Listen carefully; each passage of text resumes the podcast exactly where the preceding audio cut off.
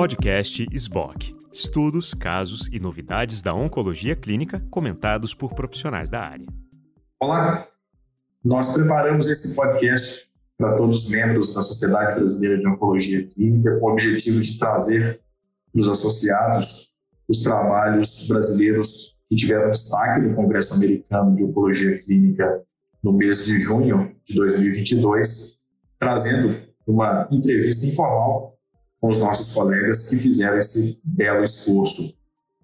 Eu vou ter na minha companhia uh, o querido Dr. Jorge Sabaga, editor do BJA, do BJO, do Brazilian Journal of Oncology, que também estará entrevistando e acompanhando e participando juntos nessa atividade de seleção dos trabalhos que tiveram maior destaque no Congresso Americano de Oncologia Clínica.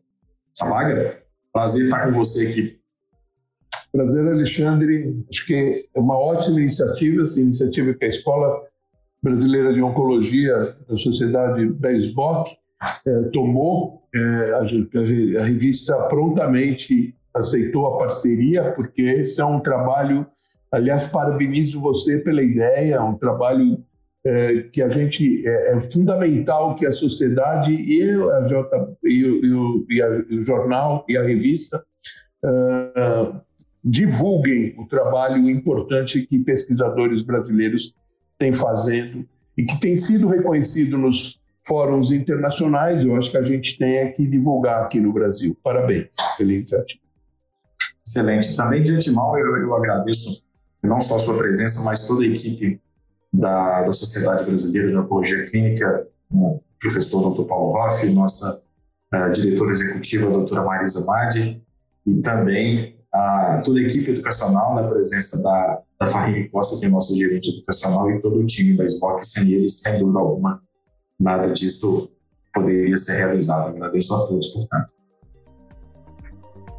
Iniciando nossa atividade, eu queria convidar o Dr. Diogo Assede Bastos, que foi o primeiro autor de um trabalho que avaliou o papel da apalutamida em combinação à terapia de privação androgênica e a biraterona no tratamento neoadjuvante do câncer de próstata localizado de alto risco no estudo fase 2 randomizado.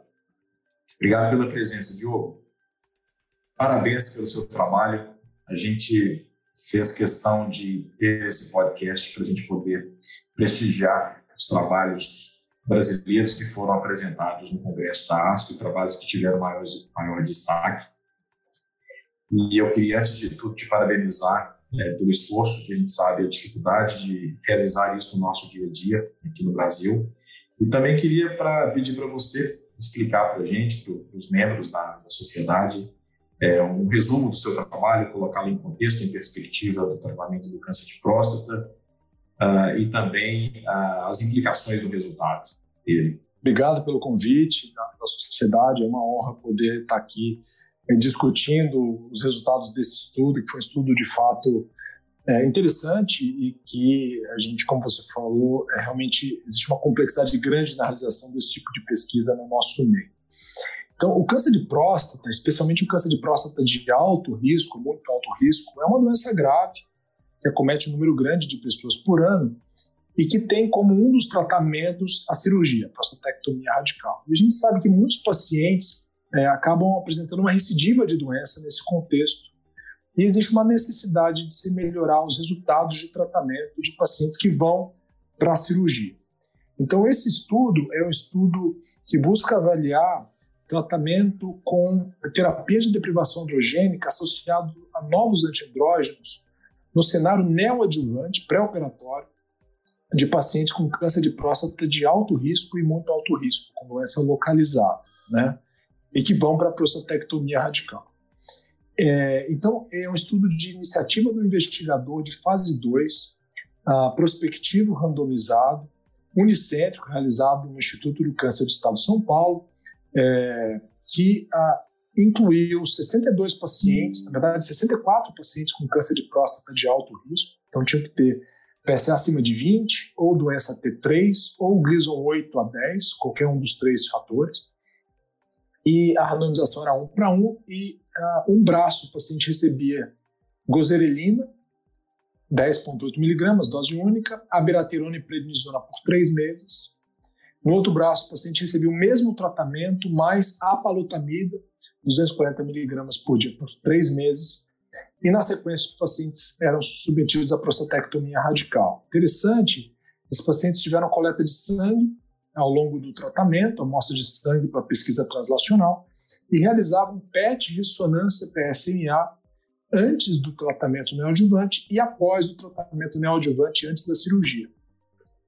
O desfecho primário do estudo foi a proporção de pacientes com resposta patológica completa ou quase completa, definida por tumor residual menor que 5 milímetros, e havia uma lista grande de, de desfechos secundários. Então, para tentar ser bem objetivo, a gente poder discutir o contexto do, dos resultados, é, dois pacientes retiraram o consentimento e acabaram não realizando a cirurgia. No final, nós tivemos 62 pacientes randomizados, 31 para cada braço.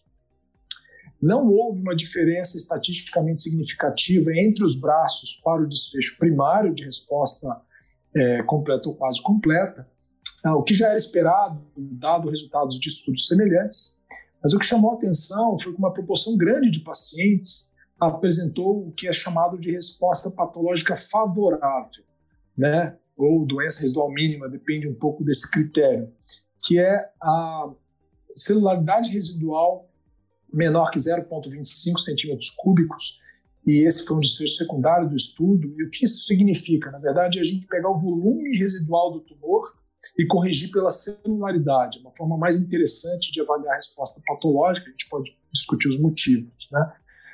E o que é interessante é que houve uma correlação é, da resposta no PET com essa resposta patológica favorável.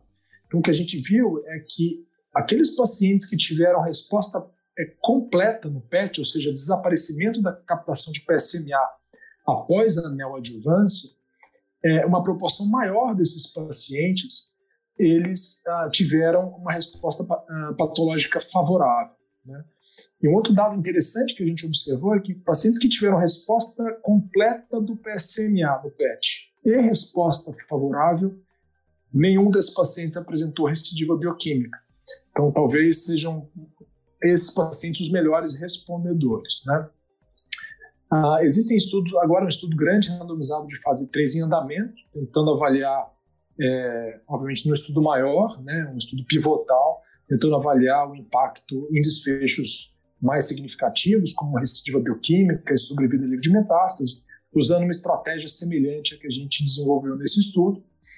E o que nós estamos fazendo agora, é, de forma subsequente, é uma análise translacional, tanto avaliando é, anticorpos de imunistoquímica e também avaliando DNA tumoral circulante e sequenciamento genômico nas amostras de biópsia desses pacientes, para tentar identificar biomarcadores de resposta, ou seja, quem são esses pacientes que responderam bem, porque eles responderam melhor que outros pacientes que não atingiram essa resposta patológica favorável.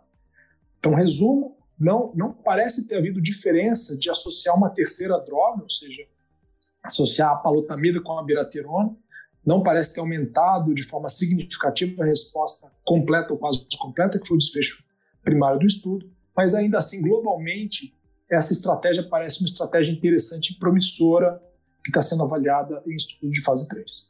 Qual é o standard of care desses casos? É, é neoadjuvância mesmo? E a neoadjuvância com que drogas? Qual é a rotina? Então, Jorge, pacientes com câncer de próstata localizado de alto risco, que elegem a cirurgia como seu tratamento, o tratamento é cirurgia direta.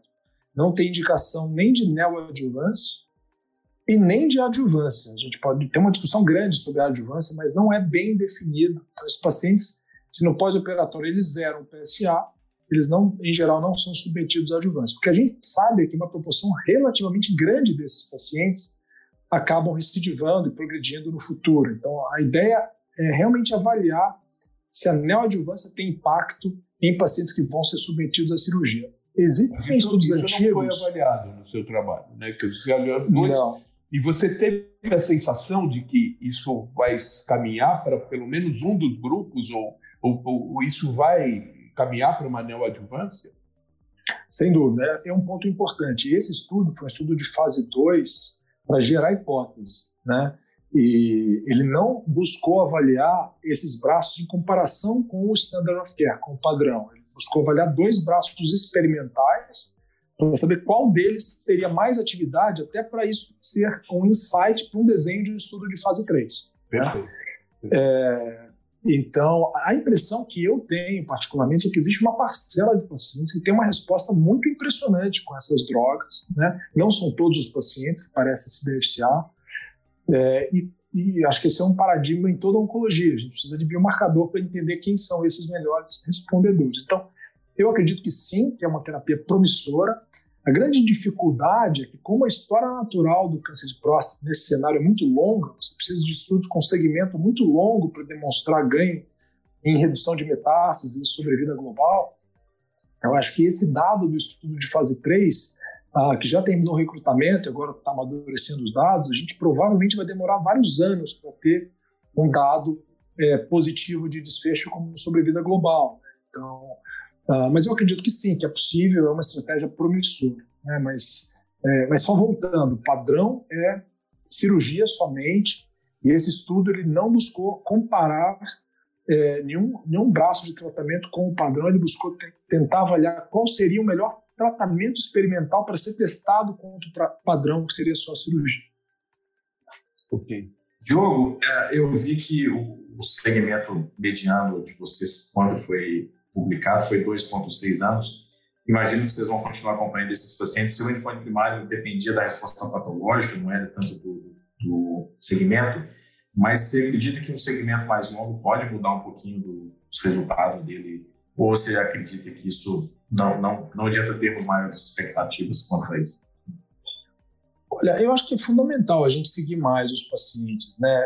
É importante até mencionar, até enfatizar um ponto importante. Diferente de outros estudos de fase 2 semelhantes a esse, esse estudo ele incluiu pacientes de doença de alto risco, mas se a gente analisar a característica da população incluída, 77% dos pacientes tinham doença de muito alto risco. Então, era uma população muito enriquecida para tumores agressivos. Né? É, tanto que a gente, mesmo num segmento relativamente curto, de dois anos e meio, é, a gente teve um percentual significativo de pacientes com recidiva bioquímica, né? em torno de 30%. Então, uh, mas eu acredito que um segmento maior vai trazer sim mais dados. Se a gente analisar a resposta em termos de resposta patológica favorável, que é aquele, aquela carga residual de câncer, o RCB menor que 0,25, houve uma diferença numérica, não estatisticamente significativa, para terapia com três drogas, com a biraterona, palutamida e, e gozerelina, comparado só com a biraterona e gozerelina. Então, é, apesar de não, não, ter sido estatisticamente significativo, a impressão que a gente tem é que a, a robustez da resposta patológica parece ter sido numericamente superior nesse braço, não estatisticamente significativo. É mais de duas vezes.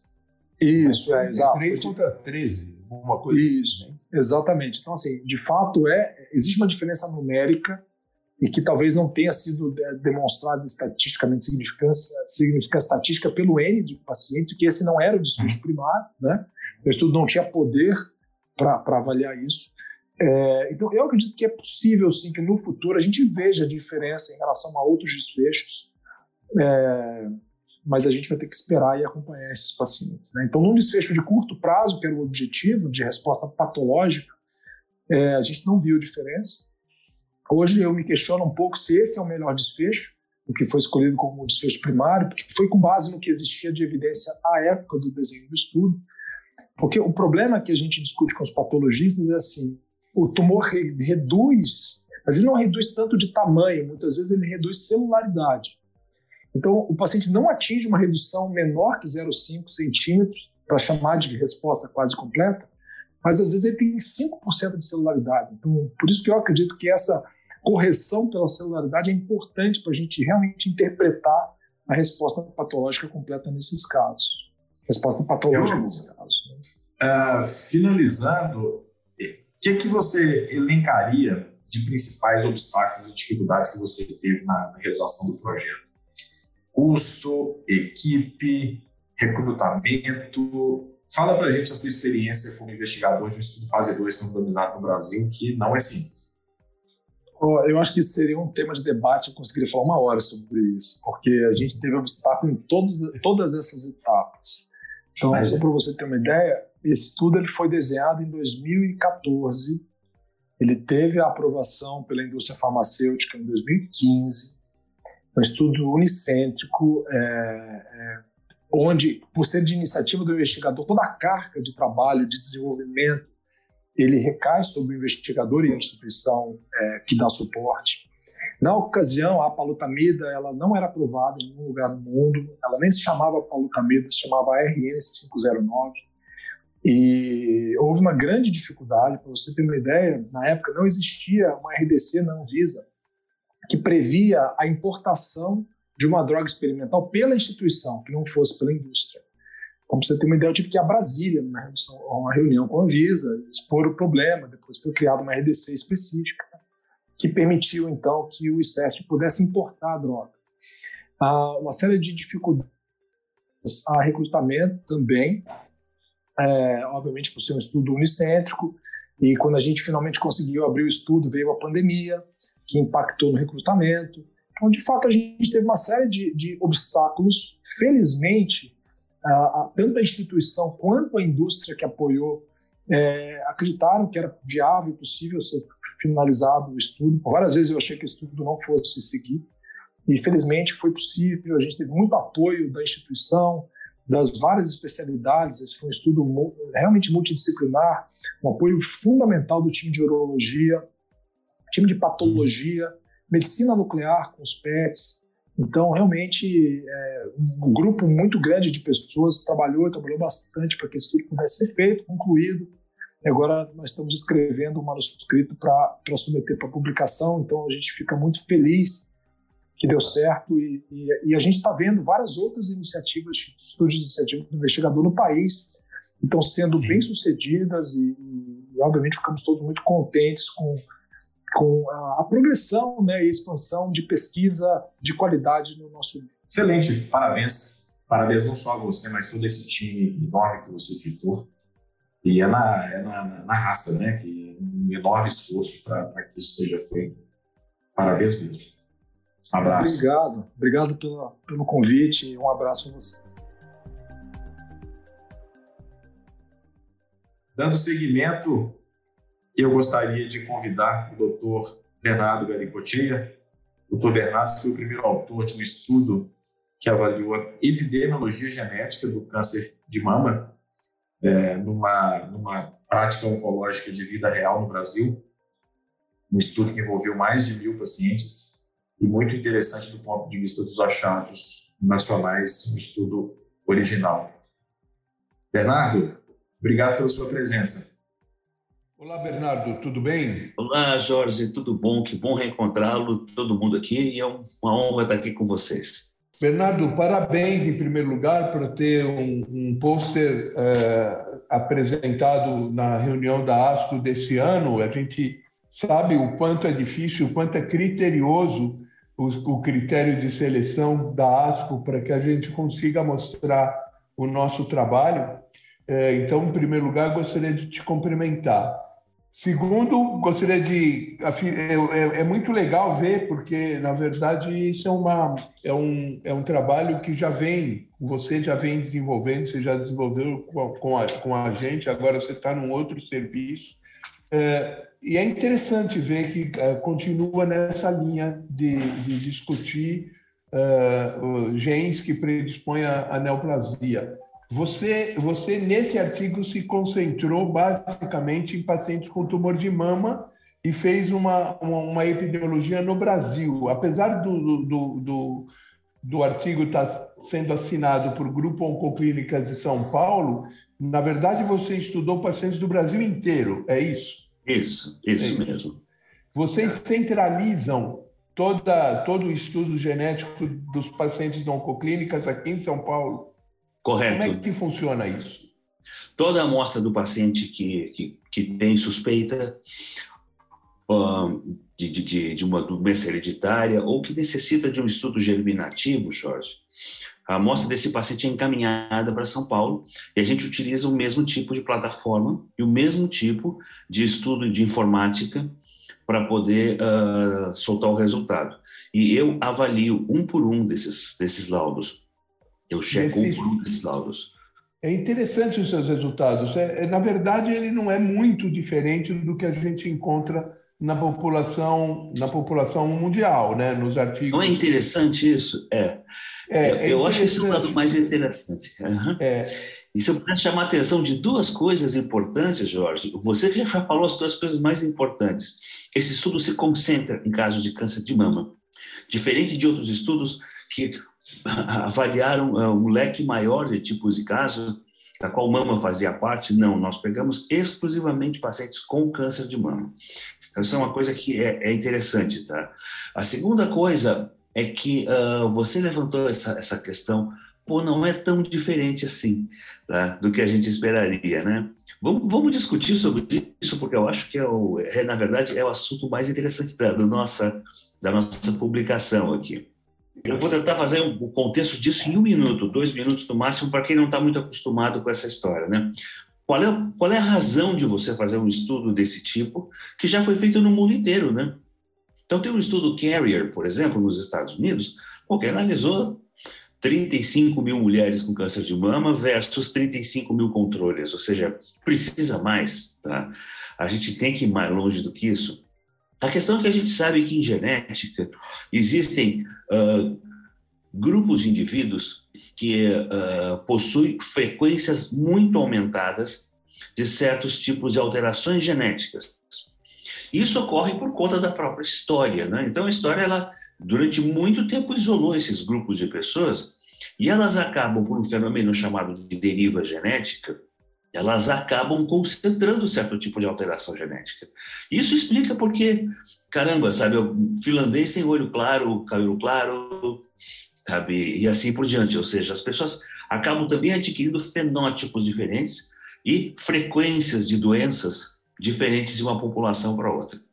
Quanto mais misturada for a população, é, é, menor vão existir esses clusters, esses grupos fechados de mutações. Por que, que nos interessa isso?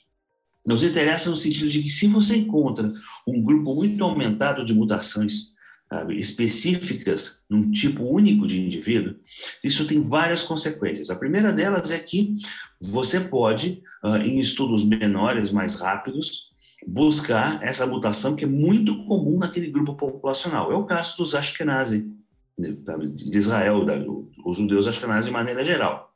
Com BRCA. Tem tipos de mutação. Isso. Tá? A segunda coisa que é importante, ou o caso da mutação NBN em eslavos, por exemplo, né?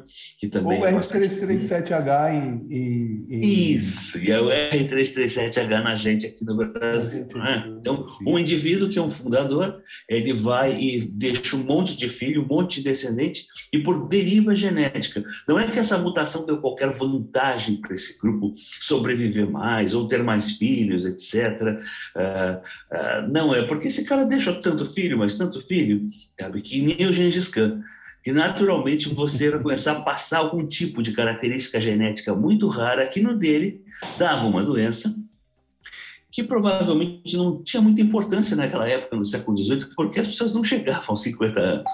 Isso então, isso não ficava muito intenso. Então, a gente tinha essa expectativa de, no Brasil, encontrar uh, uma frequência muito diferente daquela vista em, em outras populações. Tá?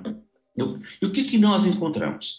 A gente encontrou que a frequência de BRCA1 e BRCA2 está bem parecida com aquela que a gente vê no mundo inteiro. Tá?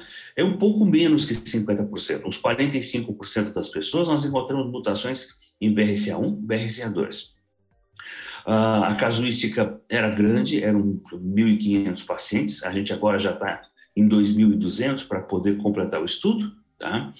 E uh, a gente encontrou, aí sim, aí tem as pequenas diferenças. A terceira mutação mais comum no Brasil é o R337H do P53. Então, o Lifraumene é a terceira mutação mais comum no Brasil.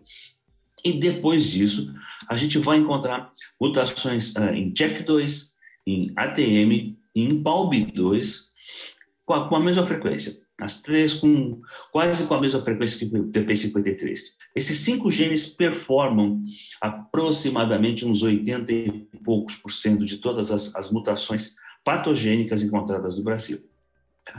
E uh, eles têm estratégias diferentes, eles têm epidemiologias diferentes, eles têm fenótipos diferentes, tá? É, ou seja, a gente está lidando com doenças que vão ter características, peculiaridades próprias. Chama a atenção da gente que os pacientes que têm PALB2 uh, ah, talvez tenham sido engrossados nesse grupo, Jorge, porque a gente usou pessoas que tinham algum critério para fazer o teste. Isso, e muitas dessas pessoas eram mulheres com triplo negativo, câncer de mama triplo negativo, que é um achado relativamente mais comum em PALB2, por exemplo, do que em, em CHECK2, tá? ou em ADM. Tá? Então, assim, é possível que se a gente uh, fizer um estudo que você não leve em consideração história familiar, tipo de câncer do paciente, idade, que você vai ter uma distribuição um pouquinho diferente, mas isso não vai mudar muito. Perfeito, perfeito. Na verdade, é, eu, concordo, eu, e, eu tinha notado isso, quer dizer, deve ter um bias é, claro, e, e, trazido pela idade do paciente, você selecionou a maioria desses, dessas mulheres eram mulheres é, porque isso foi demanda espontânea do oncologista, né? Não foi um projeto prospectivo em Não. que todos os casos de câncer de mama eram avaliados. Correto. Aquele caso teria que ter chamado a atenção do oncologista para que ele pedisse a, a, a, a, testagem da linhagem germinativa. Correto. Então, Você sabe vai que para a gente evidentemente que tem um bias. Se você usasse a população claro. de câncer de mama geral, talvez até encontrasse um pouquinho mais de R337H, porque eu não sei se concentra muito em pessoas muito mais jovens a, a, o câncer de mama nessas pessoas, né? ao contrário do que acontece com, com a gente não sabe ainda, né? esses dados ainda são bastante sabe. interessantes. Uhum. É, Agora tem uma coisa importante que você apontou, Jorge. Uh, o nosso estudo ele pegou pacientes do, do país inteiro. A gente agora está tentando fracionar esse, esses dados, que é a pergunta, o que nós vamos fazer depois disso, né? Tentando fracionar esses dados agora por região. É, eu tenho um estudo junto com um grupo grande que a gente publicou em 2022, só com a população da Bahia a população com, uh, com uma, uma, uma, estudos de ancestralidade, genotipagem, que a grande maioria era afrodescendente. Uh, e nesse estudo, só 3% são R337H. Tá? População da Bahia, grande maioria, 70% afrodescendentes. Então, assim, existe diferença. Grupo.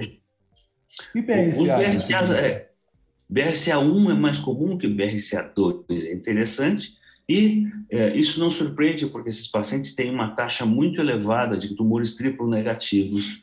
Tá? E é, uh, nesse caso, existe uma importância até epidemiológica de você fazer o rastreamento, é diferente o rastreamento do BRCA1 do, e do BRCA2, não é? Então, é importante isso. Agora, a gente precisa talvez primeiro ver para a região isso.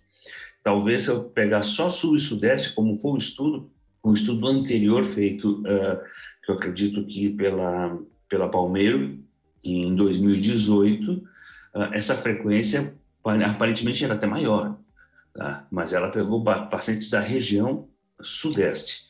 Tá? Então, existe uma pequena, uma pequena, não, uma considerável diferença entre os pacientes regionais e os pacientes regionais. Uhum.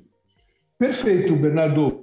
Muito obrigado por ter participado desse podcast com a gente. Eu quero de novo parabenizá-lo. É, a dificuldade de ter um artigo apresentado na ASCO a gente sabe e reconhece. Um artigo com mais de 1.500 é, pacientes analisados. Eu acho que isso é uma é, é muito bom. Eu, eu, a gente fica muito contente com a ciência brasileira sendo reconhecida sendo reconhecida pela Sociedade Americana de Oncologia Clínica. Muito obrigado, um abraço grande para você.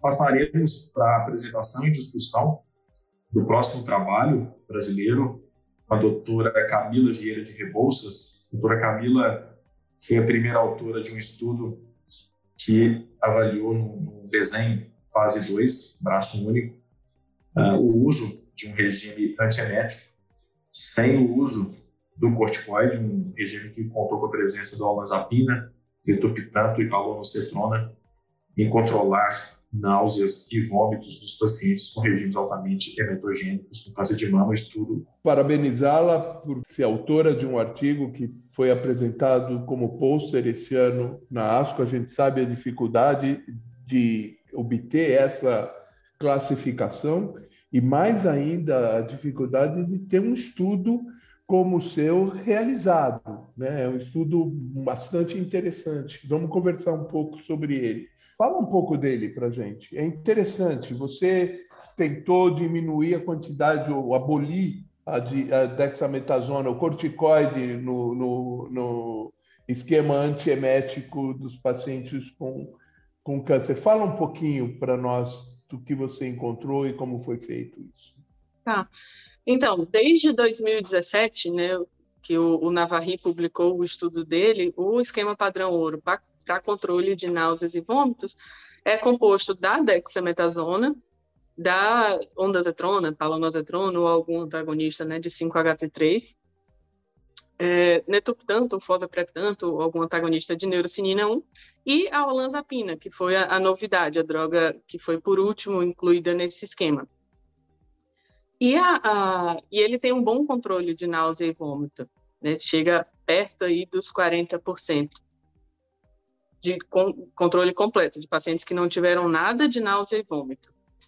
E aí, é, a omissão completa da dexametasona nunca tinha sido estudada. A gente tem trabalhos anteriores com a redução de dose de dexametasona, e foram trabalhos positivos. Então, a gente tentou fazer um estudo fase 2, que é, adereçasse esse problema, que a gente tentasse tirar o corticoide do esquema de profilaxia para náuseas e vômitos em quimioterapia altamente emetogênica. A gente usou para esse, esse estudo o protocolo AC, que hoje é, né, é amplamente ainda utilizado para pacientes com câncer de mama. É, a, a, omissão do corticoide é interessante, assim, tanto pelos sintomas que eles podem, que ele né, pode causar aos pacientes, transtornos de humor, a gente sabe que gera edema, aumento dos níveis glicêmicos, e o corticoide também não é uma molécula inerte no microambiente tumoral. Né? Ele vai aumentar a heterogeneidade tumoral, aumenta a resistência à apoptose, então tem vários efeitos deletérios que a gente encontrou e que a gente achou que a omissão seria interessante. Fora que estamos né, na era da imunoterapia, então para pacientes que estão é, recebendo imunoterapia também é super interessante a gente omitir o corticoide. É verdade, é interessante mesmo, principalmente nesse aspecto que você chama a atenção em relação à imunoterapia. Mas me preocupa um pouco, é, eu queria saber sua opinião, porque, é, embora seja uma dose bem baixinha e, e, e, por cinco dias só, mas você, você se preocupou, tem alguma, alguma, é, encontrou alguma coisa de efeito colateral da olanzapina nesses pacientes ou não? Não. É, no estudo do Navarri, ele usou uma dose de 10 miligramas nos cinco dias. É, depois foi feito outro estudo e viu que dava para reduzir para 5 miligramas. Então, a gente já usou uma dose reduzida de 5 miligramas. Dentro do nosso estudo, uma paciente é, saiu do estudo, optou por sair, por é, tontura e sonolência após o uso de olanzapina. Então, teve essa, essa paciente, que é um efeito já bem descrito e, assim, sem maiores riscos associados, na verdade, né? Primeiramente, prazer e parabéns pelo seu trabalho e todo o seu time. Vocês usavam quanto de, de corticoide no braço controle? Na verdade, a gente usou um controle histórico. É, foi um estudo fase 2, braço único, e o controle foi um estudo do Navarri. Agora, alguma recomendação quando o paciente está usando de rotina olanzapina em relação a, a dirigir, com relação às atividades diárias uh, ou não, Camila? Você, isso não entrou em nenhuma questão de mérito? Tá, a gente orientava os pacientes a tomar olanzapina à noite. Então, dessa forma, acaba que isso não impacta na, na, na vida, assim. Eles tomavam, um comprimido, eles tomavam 5 miligramas, um comprimidinho toda noite. Isso, iniciando cinco, cinco um dia dias. antes da quimioterapia. Uhum. Iniciando um dia antes da quimioterapia, perfeito. Fala para mim, você teve muita dificuldade de, de, de fazer esse estudo? Em que hospitais você fez? A faculdade mesmo? Você fez na sua escola? Como é que foi Não, isso? eu fiz com né, o, o, apoio do núcleo de pesquisa do São Camilo. Então, eu fiz na rede São Camilo mesmo.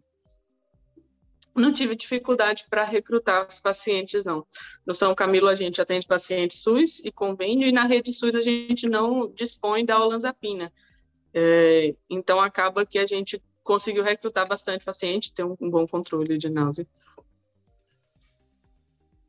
Do ponto de vista, Camila, de, de financiamento, equipe, é, eu vi que você, enfim, tem uma, uma sessão de métodos amplamente descrita do ponto de vista estatístico, então, não só a equipe de bioestatístico e outras é, é, pessoas que puderam te ajudar do ponto de vista de coleta e análise de dados. É, você teve dificuldades também quanto a isso? Ou você já tem uma equipe estruturada? Da parte estatística que você não só estatística, mas em, em, financiamento também e de equipe, né, em torno de você para poder tá. te ajudar. Tá. Acaba que no São Camilo a gente tem um, um, núcleo de pesquisa muito bem estruturado e já com bastante experiência, né? Hoje tem mais de 20 estudos iniciativa do investigador em andamento.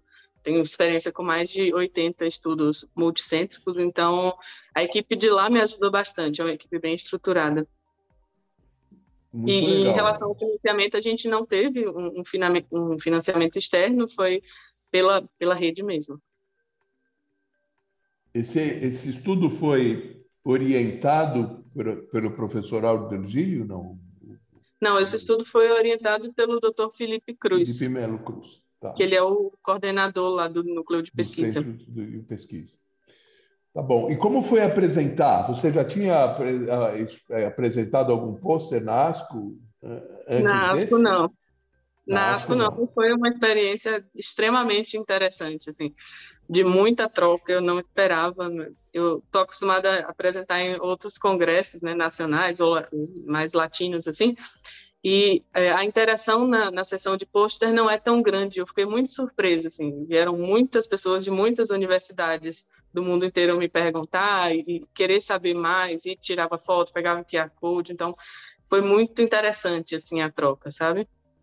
É muito bom e é muito é muito gratificante a gente fazer desde desde a idealização do projeto até a, a, a apresentação do pôster. Eu acho que agora é, não termina aí, né, Camila? Você, vai submeter ou já submeteu esse artigo para publicação? Sim, a gente vai mandar para publicação, ainda não foi submetido, a gente está finalizando alguns detalhes, mas sim, vai, a gente vai seguir com isso, com certeza. Parabéns, continue assim que a gente, na sociedade brasileira, a comunidade oncológica brasileira, é, fica muito feliz de ter você como membro participante, tá bom? Muito obrigada, é uma honra estar aqui né, conversando com vocês, podendo explicar um pouquinho mais sobre o trabalho e é, pesquisa é algo de fato que eu me dedico muito e que eu tenho muito entusiasmo em fazer. Eu acho que é algo que pode de fato mudar a vida do, das pacientes. Então é algo que eu sim pretendo continuar fazendo. Muito obrigada pela oportunidade e pelos elogios.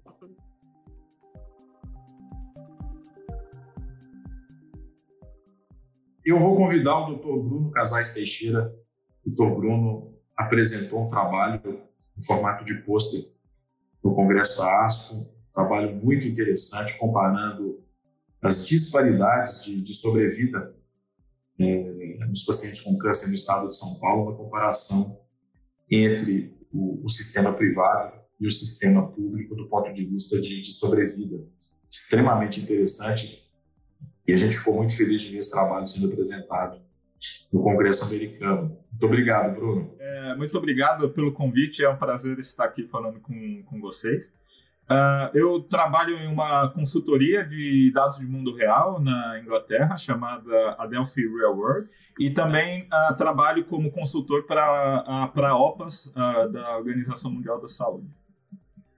E como é que foi essa história? Você resolveu eh, fazer essa investigação. O seu trabalho é muito interessante, ele mostra realmente uma desigualdade em resultados terapêuticos oncológicos nos pacientes, pelo menos no estado de São Paulo, nos pacientes que são tratados no serviço público e nos pacientes que são tratados no serviço primário. Como é que apareceu essa, essa hipótese de trabalho para você? É, é, ótima pergunta. Eu trabalho já há bastante tempo com várias bases de dados e é, nesse caso ele foi, foi um achado uh, exploratório. Eu, eu, estava trabalhando com as bases do, uh, da FOSP, da Fundação Ococentro do Estado de São Paulo, que, uh, para quem não conhece, é uma base pública. Eu fico é, muito é. contente porque fui eu que comecei, quando eu era diretor técnico científico da FOSP, de montar esse, esse registro hospitalar. Olha só que maravilha. É uma base maravilhosa, é uma super base de dados. Eu, é, é, é, eu, eu acho que ela é uma das melhores bases de dados que se tem de pacientes é, do Brasil. E, aliás, pacientes de São Paulo, mas é uma das melhores bases do Brasil. E eu eu estava é, trabalhando nela, fiz alguns um, uh, alguns relatórios dinâmicos e uma das coisas que eu, eu, eu notei, eu pensei, puxa, peraí, aqui eu tenho uh, o follow-up do paciente, eu tenho se ele está vivo, quando foi o último follow-up, eu tenho tudo que eu preciso para fazer uma análise de sobrevida. E assim eu criei um, um, um, relatório dinâmico que me permitia fazer análise de sobrevida para qualquer outra covariável. E aí eu cliquei em público e privado e tive a surpresa é, de, de ver esse resultado é, astronômico. E, e, e depois uh, o, o, meu trabalho foi só em, em, em, em trabalhar melhor a estatística para fazer um, um, uma análise um pouco mais robusta do que o, só a Kaplan-Meier que eu tinha feito inicialmente. Perfeito. E esse é o resultado, e, o trabalho é, é o resultado dessa, dessa análise. Agora, não são muitos os hospitais privados que estão representados na FOSP, né?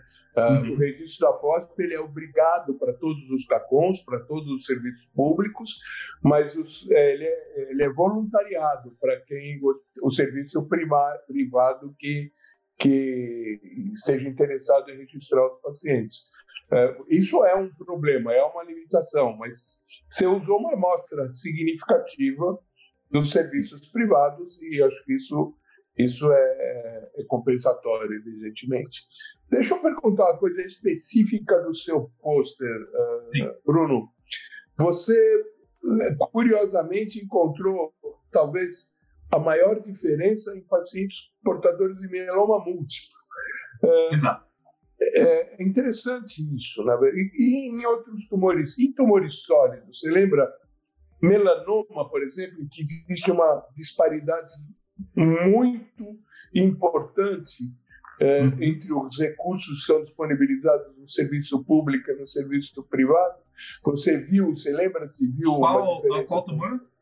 Melanoma, melanoma maligno. Ah, melanoma é. maligno, sim. Eu, eu calculei. Uh, uh, o melanoma ele dá o, o, a, a diferença de 2,09 e bastante significativa bastante significativa, né? Porque é uma, é uma das situações em que a disparidade de oferta de, de tratamentos é, é, muito, é muito importante. É... E você mora aí, Bruno? Você você está morando aí? Você não vem mais para? Eu moro eu moro na, na, na Inglaterra. Eu, eu, vou de vez em quando. Eu tenho minha família no Brasil, então eu, eu, eu, eu, eu apareço no Brasil de vez em quando, sim.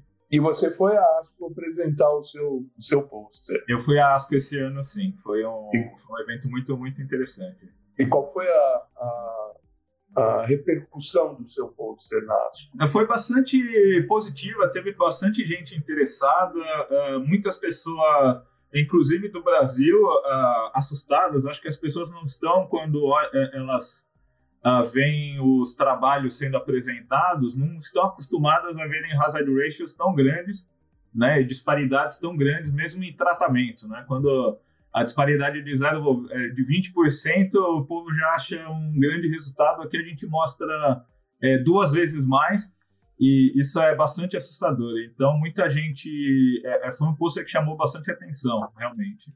Você usou, você usou como você coloca no seu pôster, uhum. um propensity score para diminuir qualquer tipo de, ou pelo menos os tipos mais importantes de disparidade de amostra.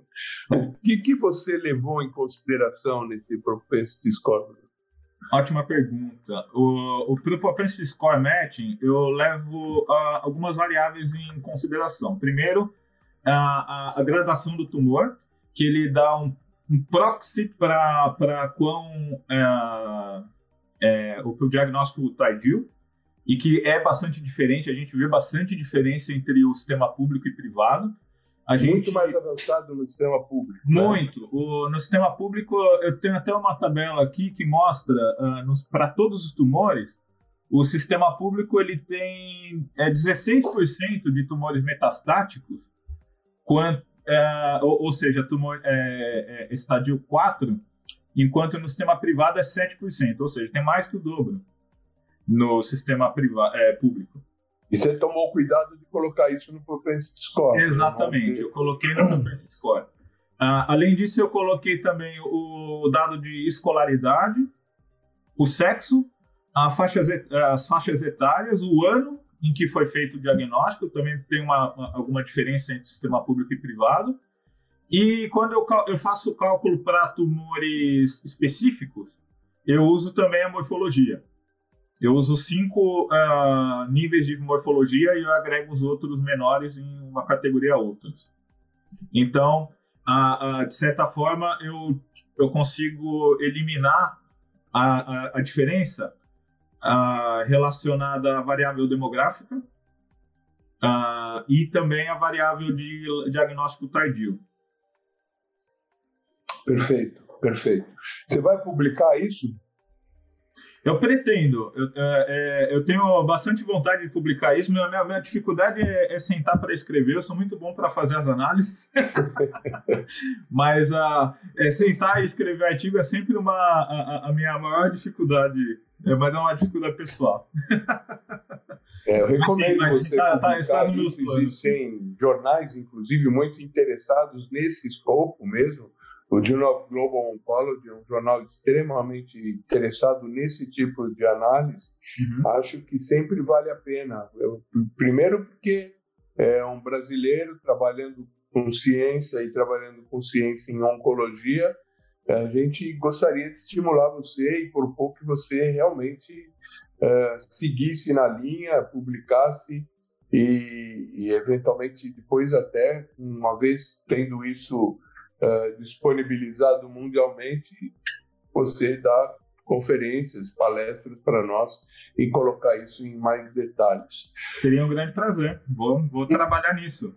É. Muito bom, Bruno. Foi um prazer te conhecer, foi um prazer conversar. Parabéns pelo pôster e obrigado por ter participado nessa entrevista aqui no nosso podcast. Um Muito obrigado, obrigado pela oportunidade para também demonstrar os resultados desse, desse trabalho. Espero que uh, essa, essa exposição ajude a, a, a, que mais pessoas conheçam esse é, é, é, é o dado que, é, que, apesar de todo mundo sabe que a, a, vida do paciente no sistema público é mais difícil que a do privado, é, não existem muitos trabalhos que demonstram numericamente a, diferença. Né? Isso é bastante relevante. Muito obrigado.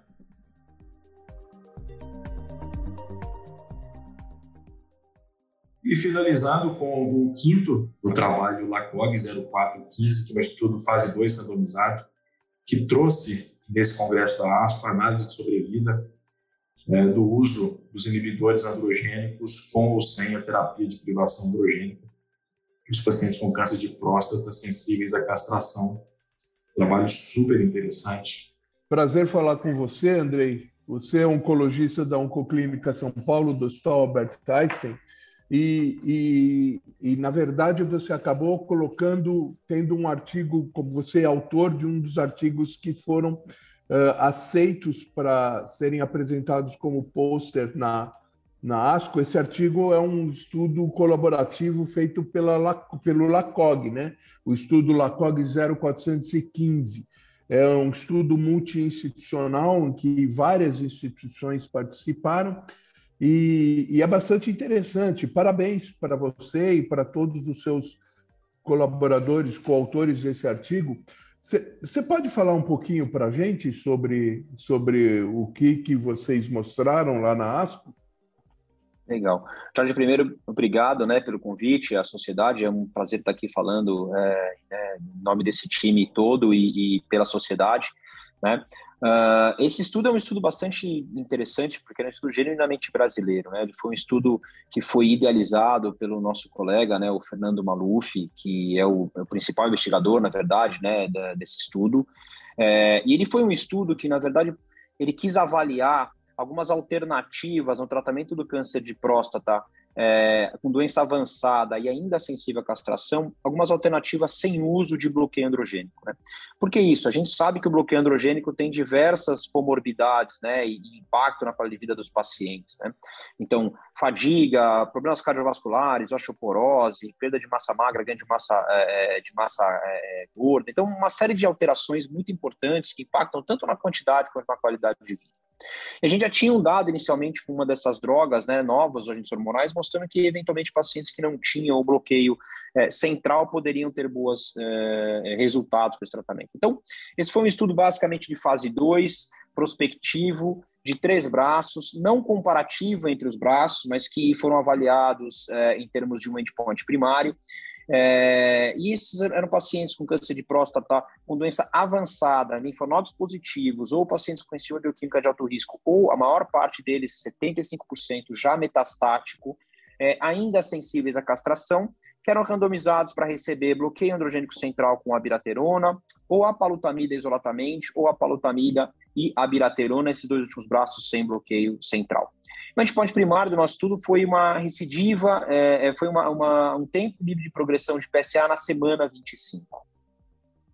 Esse estudo foi bastante interessante porque ele colocou pacientes do Brasil todo, né? Como você bem citou, ele é um estudo multicêntrico, ele colocou realmente pacientes do Brasil todo. E o que a gente conseguiu ver nesse estudo, que para o seu endpoint primário, já apresentado na sessão oral da ASCO em 2020, ele tinha mostrado que não fazia grandes diferenças em que grupo uh, de tratamentos pacientes caíram e eles tinham essa resposta de PSA menor do que 0,2 na semana 25. Talvez o grupo de apalutamida foi o que teve numericamente uh, o valor um pouco mais baixo, na primeira análise até ficou um pouco inferior ao que seria o threshold que a gente gostaria, de 60%, mas nessa análise que a gente fez na, na atualização agora da ASCO desse ano, a gente viu que esses pacientes atingiram aí a, a resposta adequada esperada aos seis meses.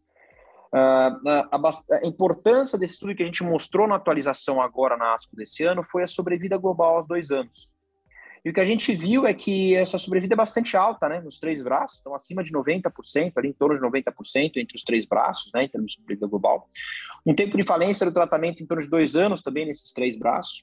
E o que a gente já sabia, né, que a queda de PSA menor do que 0,2 era bastante importante em termos de prognóstico, que a gente viu que os pacientes que atingiram essa queda menor que 0,2, apesar de numericamente não terem uh, uh, uma sobrevida maior, eh, apesar de estatisticamente não terem uma sobrevida maior, tiveram numericamente uma sobrevida bastante maior comparado aí para quem não atingiu o especial de 0,2.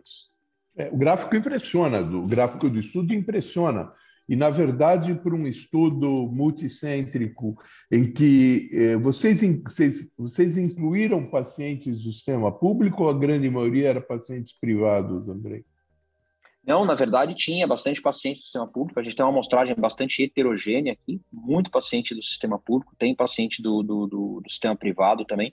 Então é que nem, eu, que nem eu falei, é um estudo interessante porque ele tem uma amostragem bem brasileira, né? Heterogênea Isso. em termos de regiões do país e também serviços tratados. Né?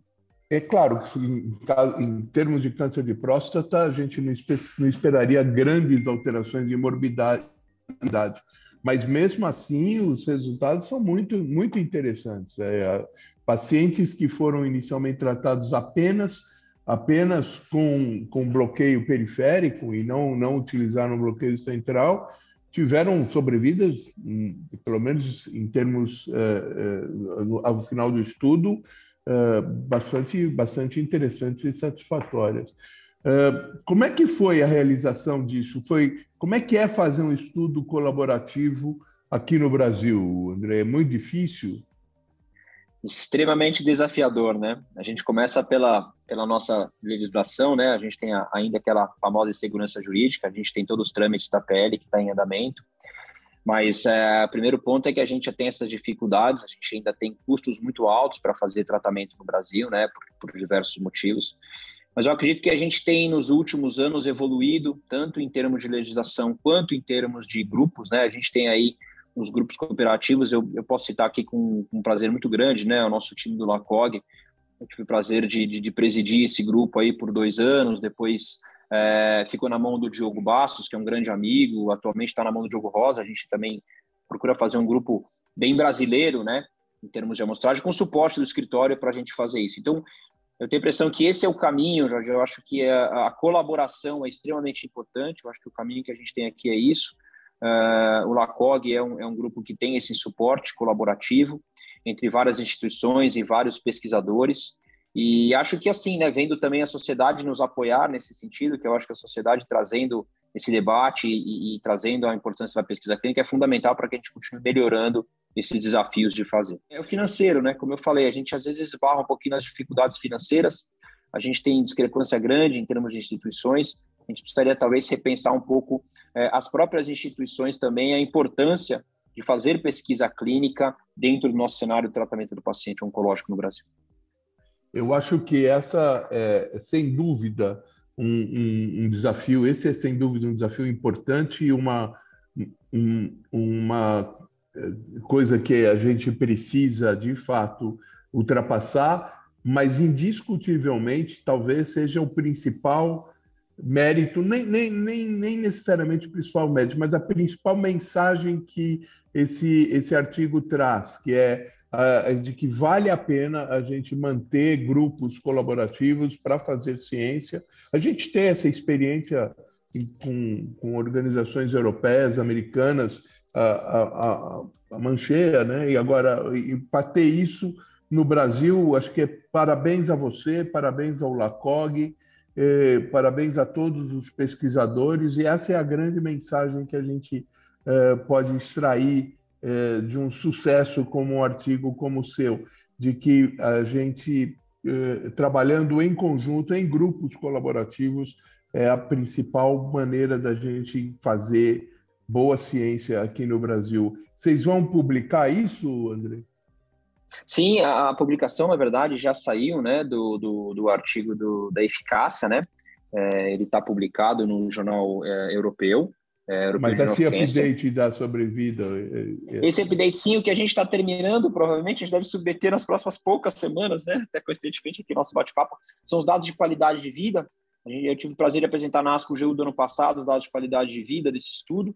Eu vou até fazer, então, rapidamente aqui um wrap-up do que, que é. é. Infelizmente, nós não conseguimos capturar um impacto importante de qualidade de vida, mas a gente entende que nós tivemos muitas fraquezas nisso, porque é um tempo muito curto foram só seis meses para a gente capturar, né, com os questionários, e isso acaba tendo impacto grande numa toxicidade que muitas vezes vem a longo prazo, né? Alguns questionários específicos sobre testosterona que a gente acabou não, não avaliando, então foi até um aprendizado de, de melhorar. E a gente vem discutindo, na verdade, é, é questionário de qualidade de vida em diversos estudos, quanto a gente deve melhorar essa análise desses questionários. A gente está finalizando, então, o, o artigo de, de qualidade de vida e na sequência a gente submetendo esse artigo a gente deve trabalhar na atualização aí da sobrevida global aos dois anos e também do tempo de diferença ao tratamento na sequência passar a escrever para tentar publicar também essa terceira análise que a gente tem aí desse estudo que a gente vê com muito carinho. É o primeiro nosso grande estudo do time do, do geniturinário da COG, então a gente tem um carinho enorme por esse estudo aqui. Parabéns, e o estudo merece mesmo esse carinho. Parabéns, Andrei, parabéns a todos os seus coautores desse artigo e muito obrigado por essa conversa. Eu que agradeço, eu gostaria de deixar aqui agradecido, Jorge, ao Fernando pelo empenho, ao time forte, a todos os coautores e autores do estudo, ao escritório do LACOG, aos pacientes familiares é, e todo mundo que de alguma maneira nos apoiou e a sociedade por trazer a gente aí também a todo conhecimento desse estudo. Obrigado. Um abraço grande.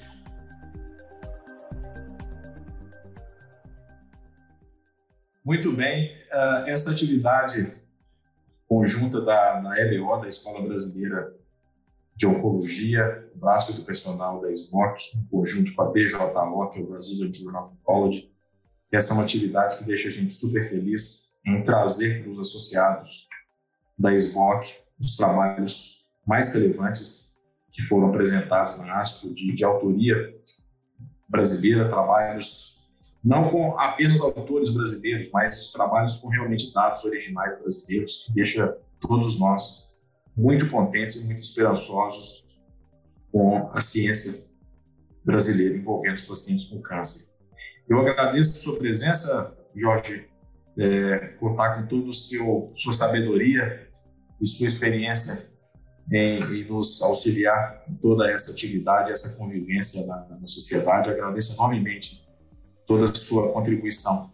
Bom, eu que agradeço, foi um prazer participar, é sempre muito gostoso e e, realizante a gente a gente estar tá junto com pesquisadores, discutir com eles os resultados dos seus trabalhos e trabalhos muito bons, né? Eu acho que é, ainda ficaram trabalhos para serem discutidos. Eu espero que a gente repita essa essa essa programação anualmente e eventualmente amplie isso para os congressos do, da Sociedade Europeia de Oncologia, que a gente precisa divulgar esses nossos, nossos cientistas, muitas vezes a gente nem, nem, nem os conhece, nem conhece o trabalho uh, e o esforço que eles fazem, que já é reconhecido em fóruns internacionais, a gente tem que reconhecer aqui e, e divulgar. Muito obrigado, Alexandre, pela, pela, pelo convite de participar desse podcast e parabéns pela iniciativa mais uma vez. Um abraço. Eu que agradeço sua presença e contribuição, Jorge. E também, mais uma vez, agradecendo a toda a diretoria da SBOC e a gerência educacional, com o Fahim Costa, e toda a equipe. Muito obrigado e até a próxima.